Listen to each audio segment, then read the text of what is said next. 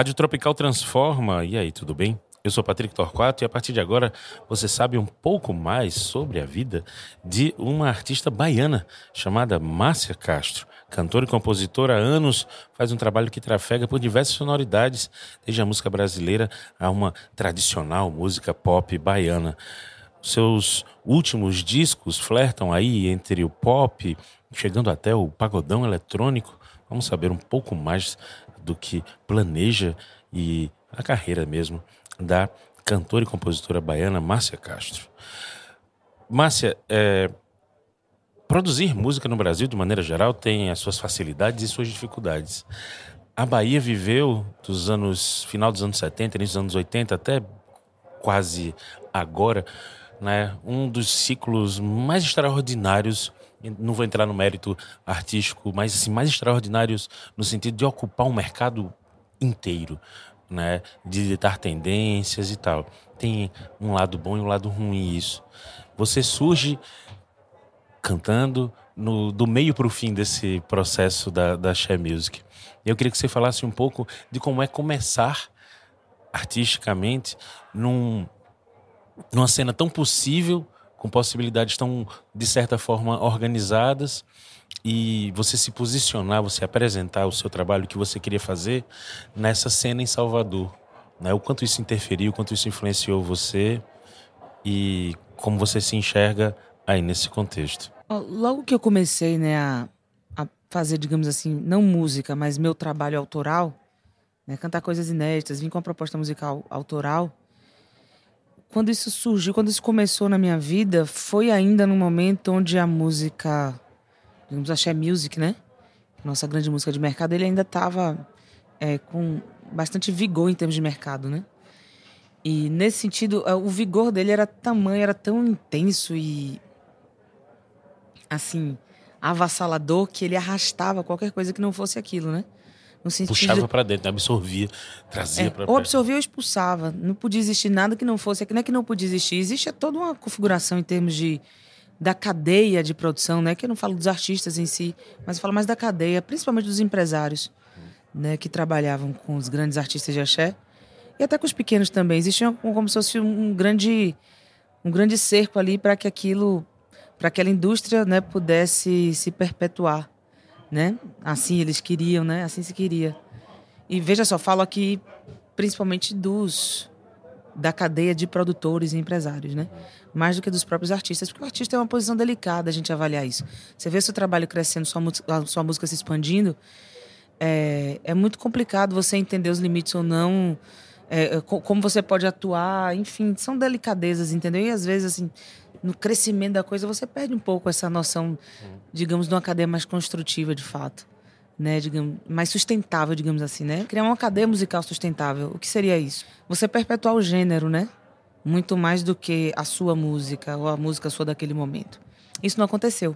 E nós que éramos ou capturados ou expulsos, ficávamos numa situação de ressentimento, né? Obviamente. Então existia muito ressentimento com o grande sistema da música da Bahia ali nos anos é, até os anos 2000, metade ali dos anos 2000, né? Que a coisa ainda tinha bastante vigor. Quando eu comecei a fazer música aqui desse jeito, existia esse sentimento de, poxa, o que, é que eu vou fazer aqui, entendeu? É... eu não vou ter como viver da música que eu gosto, que eu acredito, porque aqui só pode existir esse tipo de música feita desse jeito e com essas pessoas. Uhum. Na verdade, né? não é só da música daquele jeito, daquele jeito e com aquelas pessoas. E eu não me adequava muito a isso, eu sempre fui meio, assim, um pouco outsider, assim, né? Então, minha fala naquele momento era uma fala ressentida de fato. Eu não estava observando a música em si, a análise artística, nem o valor artístico naquele momento.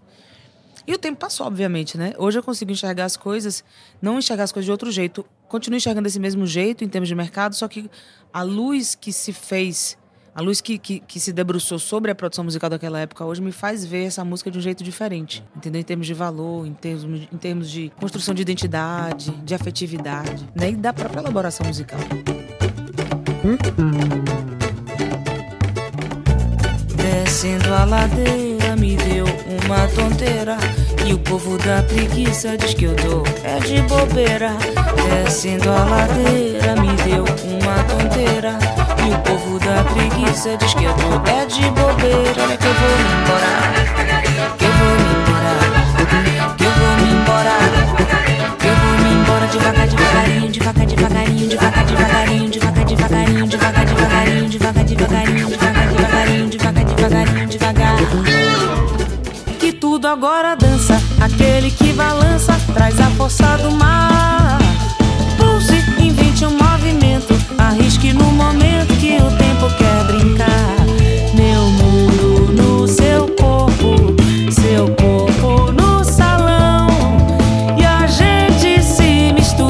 Conta pra gente quem são essas referências musicais que montam teu teu repertório na tua cabeça, assim, né?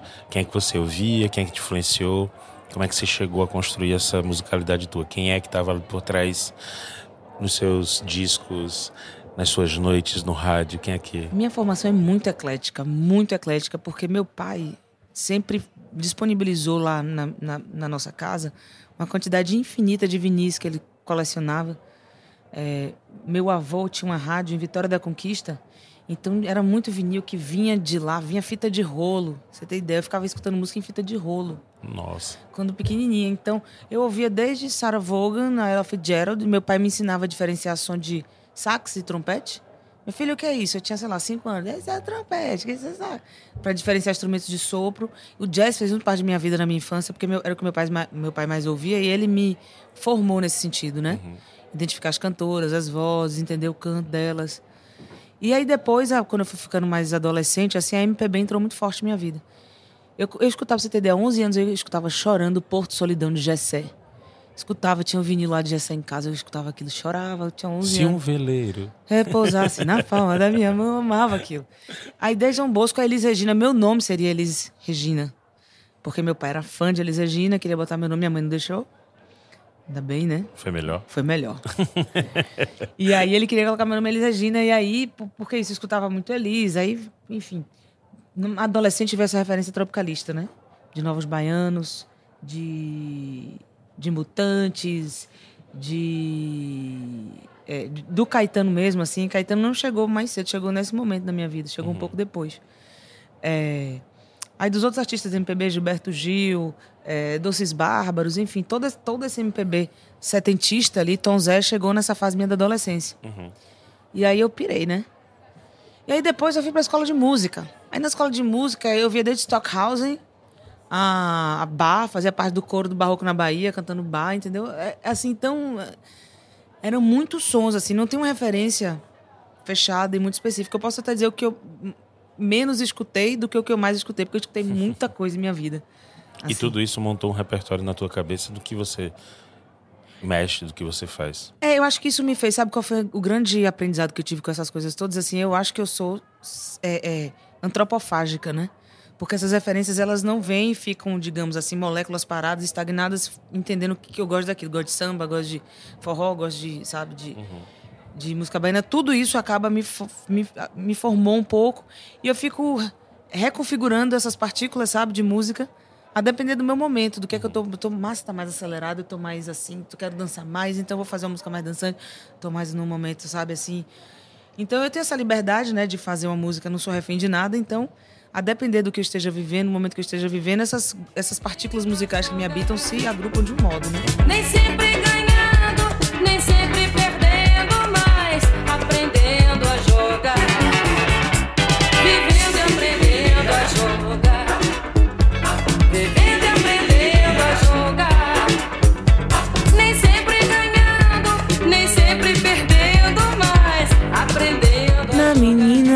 meus olhos, gravei o teu semblante.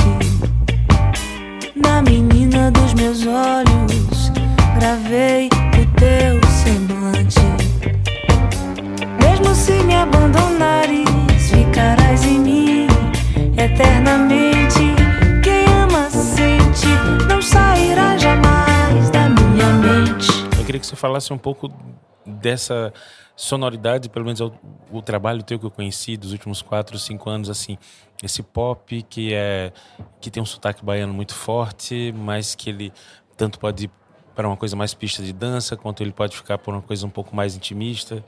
e essas influências, enfim, dessa galera mais contemporânea, né, de Atocha, de uh, Baiana System. Aham. Como é que você caracteriza, como é que você apresenta isso aí para alguém que não conhece o seu trabalho?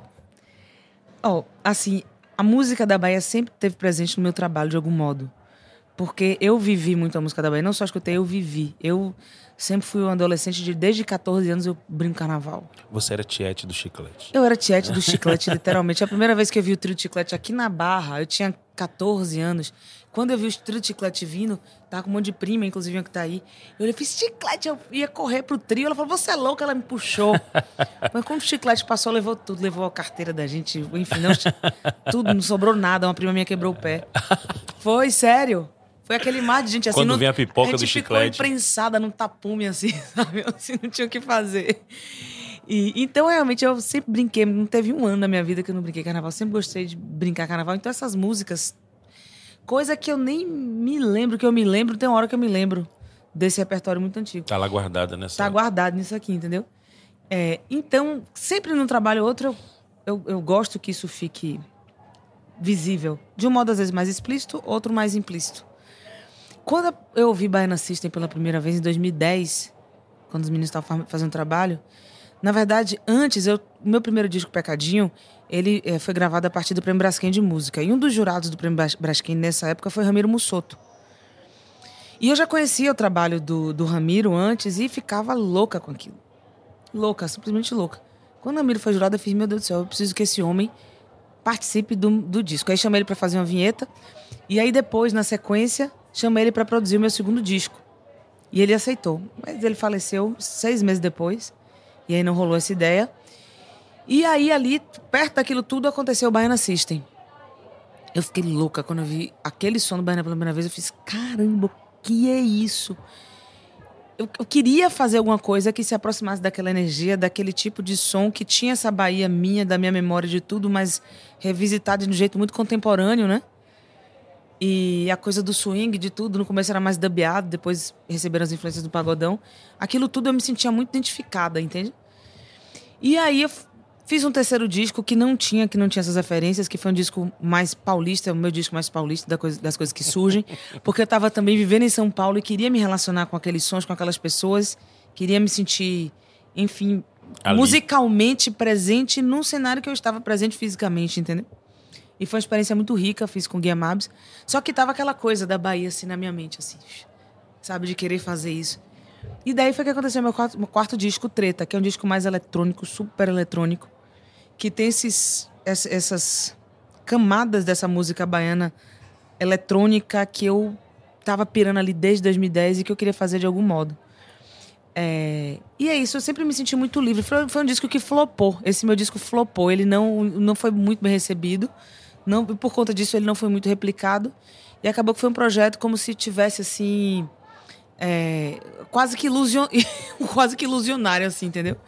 Mas é um projeto que eu me sinto muito verdadeiramente representado, porque eu de- queria de fato fazer um trabalho há muito tempo que é, respondesse essa minha ideia de um som eletrônico, entendeu? E, mas é complicado, porque eu vi muito da MPB. Então as pessoas me reconheciam muito como uma cantora de MPB. E foi muito complicado. Mas como ela fazendo isso? Tá forçando a barra. Tá querendo fazer igual. Eu falei, não era nada disso. Era de fato a vontade muito antiga que eu tinha de fazer. E cantando coisas que diziam muito respeito à minha vida, em particular, naquele momento. Era, O disco é completamente autobiográfico. Eu, eu acho que vou fazer uma provocação a você.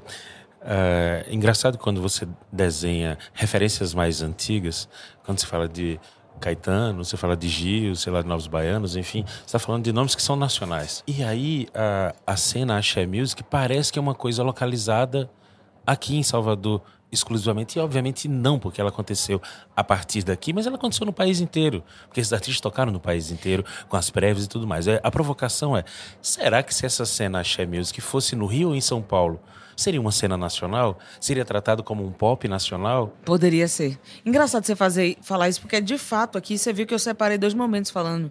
Separei esse momento e separei para dizer das minhas influências enquanto adolescente, que eu ouvi isso tudo, digamos. É, é, é, é, Banda Reflexos faz parte é de minha nacional, formação. E é nacional. E, assim, eu, tô querendo provocar nesse sentido porque, assim, a- é, infelizmente, mas a gente tem que fazer um, um desenho estrutural dessa maneira. A gente tá falando da Bahia, a gente não tá falando do Acre, do Amapá, né? Ou de algum outro estado que não teve uma quantidade tão gigantesca de, de produção artística. E existe um desenho aí que puxa para que o Axé Music fosse um, um momento regional. Sim, você tem total razão. Mas aí foi uma coisa que aconteceu para o Brasil inteiro, com um impacto, com um lastro gigantesco. E você desenhando suas influências, coloca assim um Brasil de um lado e uma É cena baiana de outro. Aí eu te pergunto, o pop que você faz, ele é, é uma música pop brasileira, uma música pop tropical Sim. brasileira com todas essas referências. Você consegue imaginar uma coisa como essa? Veja, você fez o exemplo de quando eu estava em São Paulo, fiz um disco paulista. Sim. Ele seria menos brasileiro, menos baiano? É uma coisa mais ou menos assim que você enxerga? Seria. É um disco menos baiano, digamos assim. Porque eu falo, co- como a Bahia sempre teve muito presente, Pecadinho é um disco super baiano. É, o primeiro disco, todas essas, essas referências assim, pulando, né, gritando em mim. Né? O segundo disco é como se fosse um desdobramento do primeiro, quase. E o terceiro, no terceiro disco, é, eu, na verdade, queria muito também que. Eu queria, na verdade, a minha ideia primeira com o meu terceiro disco seria mixar isso que eu falo, dessa sonoridade que eu escutava de São Paulo, que eu ia pras rodas, que eu ia pra casa da galera e todo mundo produzindo, fiz, pô, isso é interessante. Imagina se a gente junta isso com o que a gente tem lá em Salvador também, sabe? E eu ficava escutando os, os sons e querendo mixar, só que não deu.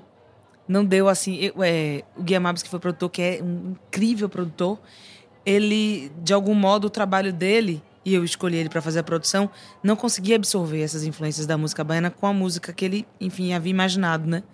E daí então não não rolou. E por conta disso ficou um disco bem paulista. Bem paulista. E é interessante, eu gosto de ver, eu gosto de entender e me encontrar dentro daquilo também, sabe? Você vê que é um disco mais. é, em termos de produção musical, eu digo, é um disco super racional. As coisas, como começa quando acaba, não tem aresta, é tudo muito arrematadinho, entendeu? Muito diferente da música que a gente produz aqui. Vai mixar, são quantos canais uma mix, entendeu? É, é canal pra tudo que é lado.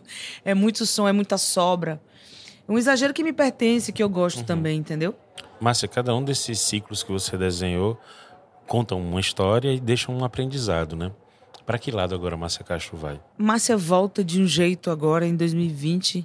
Já veio de um processo muito antigo, né? Mas de fato agora eu volto para essas referências que me formam bastante, formam muito a minha música e não só a música, muito além disso, me formam o jeito que eu sou. Tudo que eu o jeito que eu entendo a própria música, entendeu? Vem da Bahia. Sabe? Dessa música baiana ali, dos anos 80, dos anos 90, principalmente, que é a música que eu vivi enquanto criança e que faz parte do repertório da minha vida. Então eu voltei para esse repertório de fato. Sabe, assumir esse repertório, eu gosto desse repertório. E voltei para esse repertório de um jeito mais maduro, entende? Separando o que seria é, toda a ranhura que pod- poderia existir com esse repertório do mercado e da música. Sabe, uma coisa é a música, outra coisa é mercado. Eu tava falando, sabe aquele primeiro disco da Timbalada? Um disco antológico. Naquele disco, quando o disco foi lançado, a gente apenas dançava o disco, né? Tipo, ah, bela swing. Você vai ver aquele disco. Aquele disco é uma obra-prima. Sim. Aquilo é uma obra-prima, entendeu? As letras, a produção, a transgressão daquela capa. Então eu volto para esse repertório todo hoje com esse olhar, um olhar histórico, antropológico, um olhar que, que desenha essa nossa música de um jeito mais nobre, entende? E tem sido muito especial voltar para esse repertório com esse olhar, porque me faz ter uma dimensão, me faz ter realmente uma dimensão muito real do poder da nossa música. Não é, é- é- você vê essas músicas que eu cantei hoje aqui, você o primeiro acorde Todo mundo canta junto. canta junto, é um negócio que não sabe assim, é espontâneo, é é totalmente natural. Entendi? Porque é forte. E se é, se é forte, não é à toa, sabe? Conecta as pessoas, né? Sabe, não é por jabá, então é forte, o negócio é forte. Márcia, eu queria te agradecer muito esse papo, essa. Enfim, vim aqui ab- abrir a navalha na carne para falar sobre o que você pensa e sente. Muito obrigado mesmo. Obrigada a você, Patrick. Uma, uma alegria estar aqui com vocês. É sempre bom bater papo e poder é, entender também o modo que vocês estão entendendo as coisas, né? Que massa estar aqui com você, então. Muito obrigado. Esse foi mais uma edição da nossa Rádio Tropical Transforma, todas as quartas-feiras aqui no Spotify. Fica sintonizado com a gente.